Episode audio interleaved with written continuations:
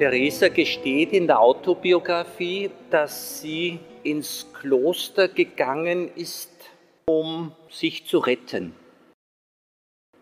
Es war ihr damals vor Augen, dass das wohl der sicherste Weg sei, auch wenn es nicht unbedingt ein leichter Weg ist, aber so kommt sie doch mit sehr großer Wahrscheinlichkeit ziemlich direkt in den Himmel und sie gesteht, dass es nicht die große Liebe war, die sie da zu Gott gehabt hat und die sie ins Kloster geführt hat, sondern knechtische Furcht war es.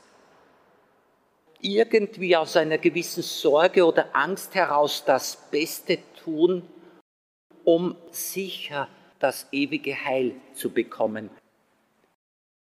Im Laufe der Jahre hat sie begriffen, dass das eine Fehleinschätzung Gottes war und dass ihr Gott viel mehr zugeneigt ist und dass es ein freundschaftliches Verhältnis zu Gott gibt und dass Gott sie zur Freundin gemacht hat oder ihr das bewusst gemacht hat. Sie war ja irgendwie schon immer Freundin Gottes, aber es geht darum, dass der Mensch auch begreift, wer er ist, nämlich auch Freund Gottes.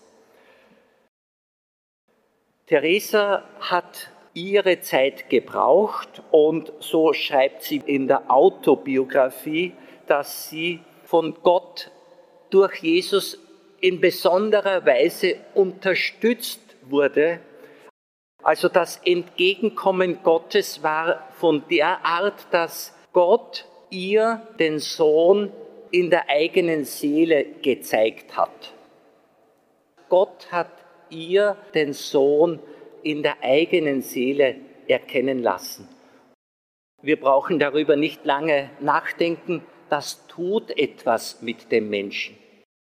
Das gibt ihm ein neues Bewusstsein, ein neues Lebensgefühl, eine neue, nämlich jetzt christliche Identität.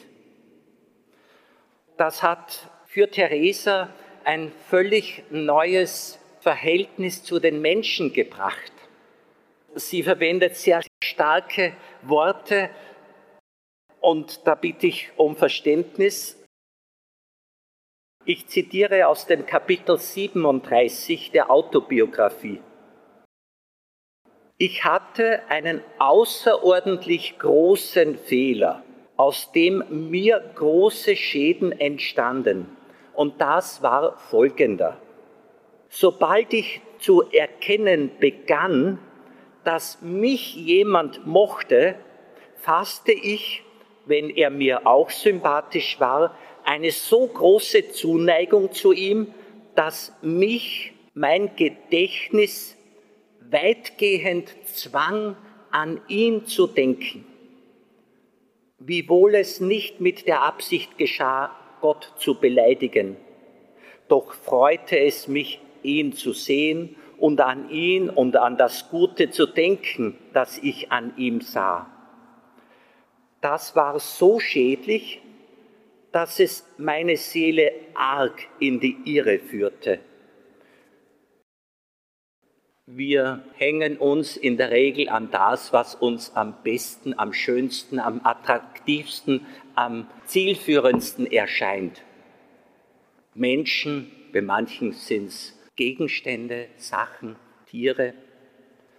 Der Mensch hängt sein Herz an das, was ihm einfach ganz wichtig ist.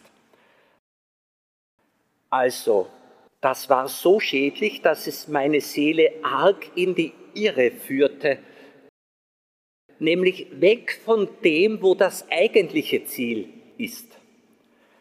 Jetzt sagt sie, Nachdem ich aber die große Schönheit des Herrn gesehen hatte, erblickte ich niemanden mehr, der mir im Vergleich zu ihm anziehend vorkam oder mich innerlich beschäftigte.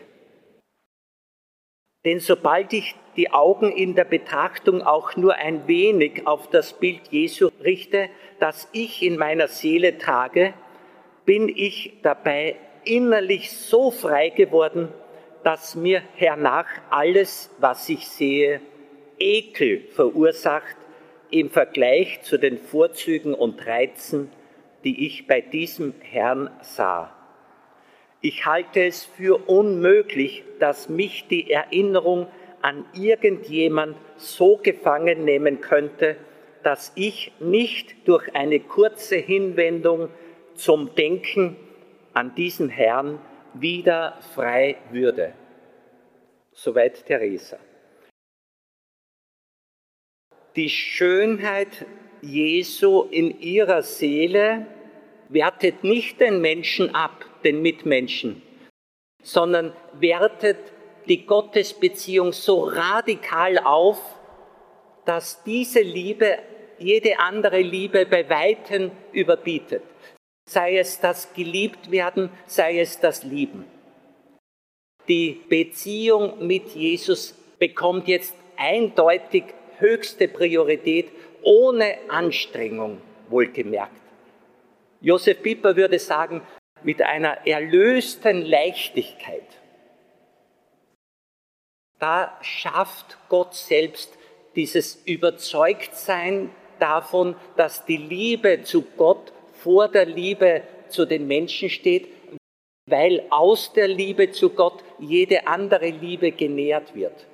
Aus dem Geliebtsein können wir lieben. Das hat Theresa begreifen dürfen. Da darf ich weiter zitieren aus der Autobiografie an anderer Stelle. Ich verstand folgende Worte, die der Herr mir sagte. Ich möchte nicht, dass du noch länger Unterhaltung mit Menschen pflegst, sondern mit Engeln. Mich versetzte das in großes Erstaunen. Es wurden mir diese Worte ganz tief in den Geist hineingesprochen.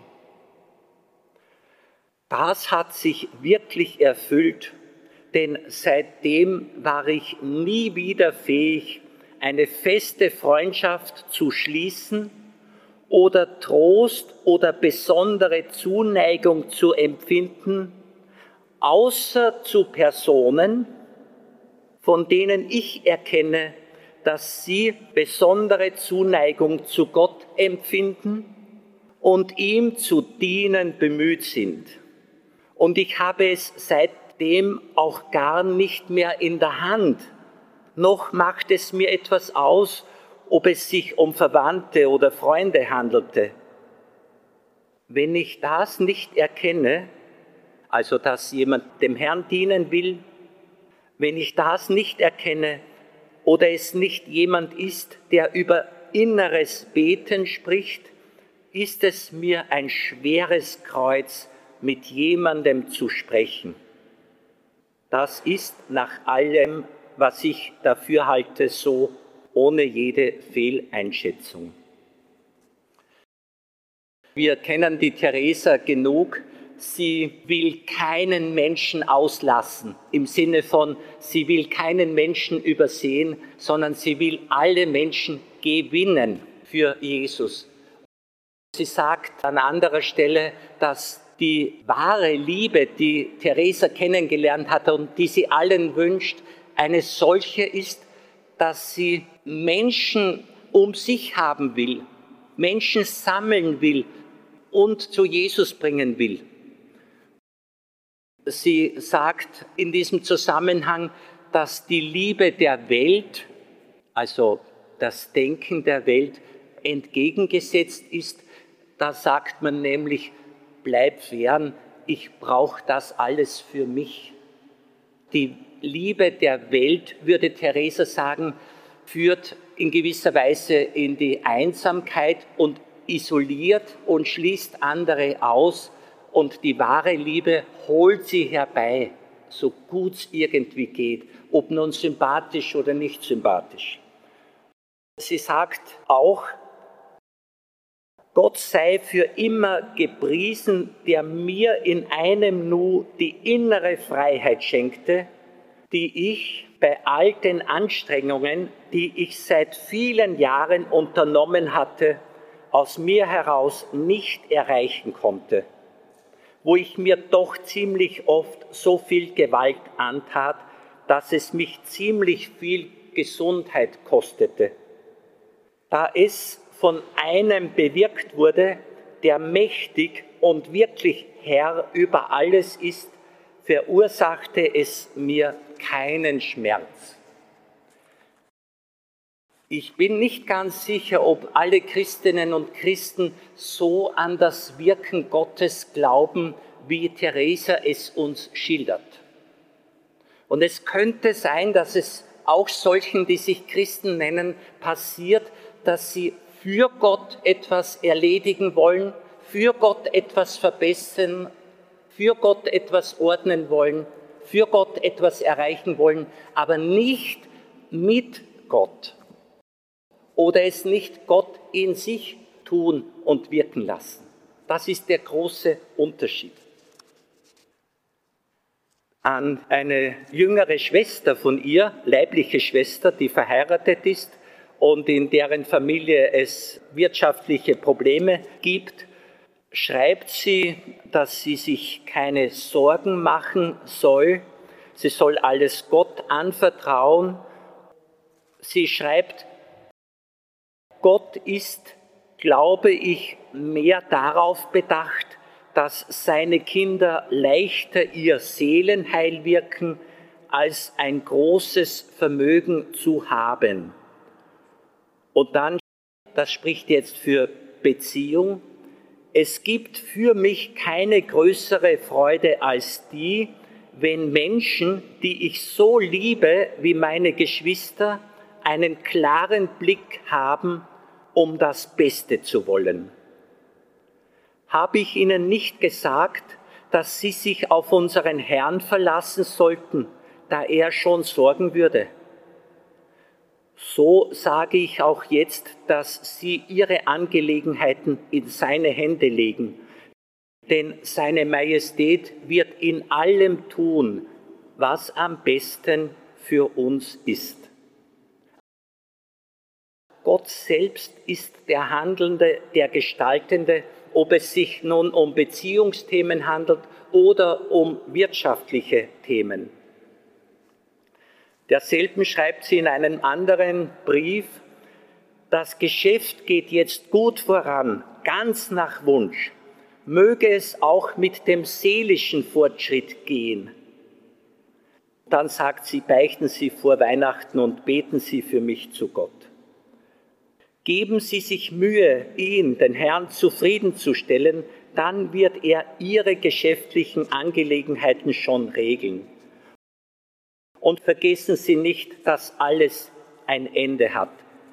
Nur keine Angst, dass Ihren Kindern etwas abgeht, wenn Sie seine Majestät zufriedenstellen.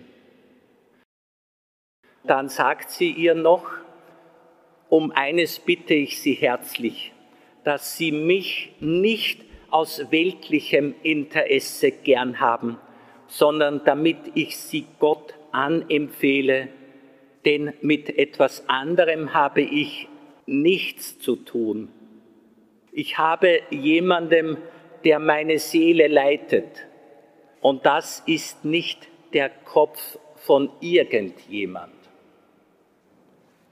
Theresa weiß, wie es mit den Menschen um sie herum ausschaut, so schreibt sie auch, glauben Sie mir, dass jemand, der den Augen der Welt so ausgesetzt ist wie ich, sogar bei dem, was eine Tugend ist, noch zusehen muss, wie es geschieht.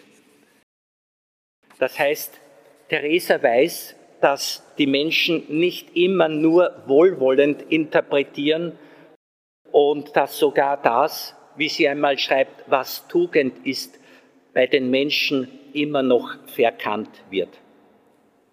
Theresa wünscht, dass alle ihre Schwestern und Freunde solchen Kontakt haben, der förderlich ist. Daran erkennen wir auch die Richtigkeit einer christlichen Freundschaft, dass sie uns in der Gottesbeziehung fördert und dass das aufrichtige Menschen sind, die eben Gott dienen wollen. Von diesen, die solche Menschen finden, sagt sie, glückliche Seelen, die von solchen Menschen geliebt werden. Glückselig der Tag, an dem sie sich kennenlernten. Diese helfen uns auf allen möglichen Wegen, es so zu machen, dass wir selbst mit der Welt souverän umgehen und uns alles auf ihr unterworfen sei. Also glückselig der Tag, wo christliche Freunde sich begegnet sind, an dem sie sich kennenlernten. Denn diese helfen uns, dass wir mit der Welt souverän umgehen. Liebt solche Menschen so gut ihr könnt.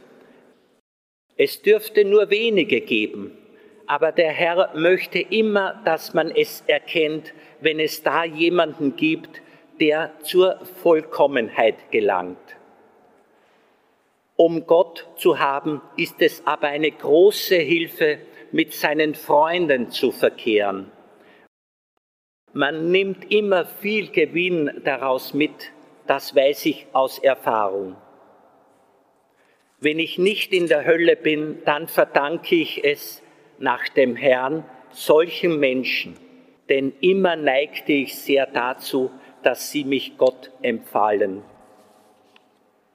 Ich schließe ab mit einem Zitat, das ich Ihnen freigeben muss, nämlich sie sagt, dass die, die unterwegs sind mit Jesus, ihre Talente nicht verstecken sollen, sondern zur Entfaltung bringen und das gerade in Zeiten wie diesen, in denen es starker Freunde Gottes bedarf. Es braucht starke Freunde. Und ich danke Ihnen, dass Sie sich vom Herrn selbst stark machen haben lassen und es hört nicht auf, besser zu werden.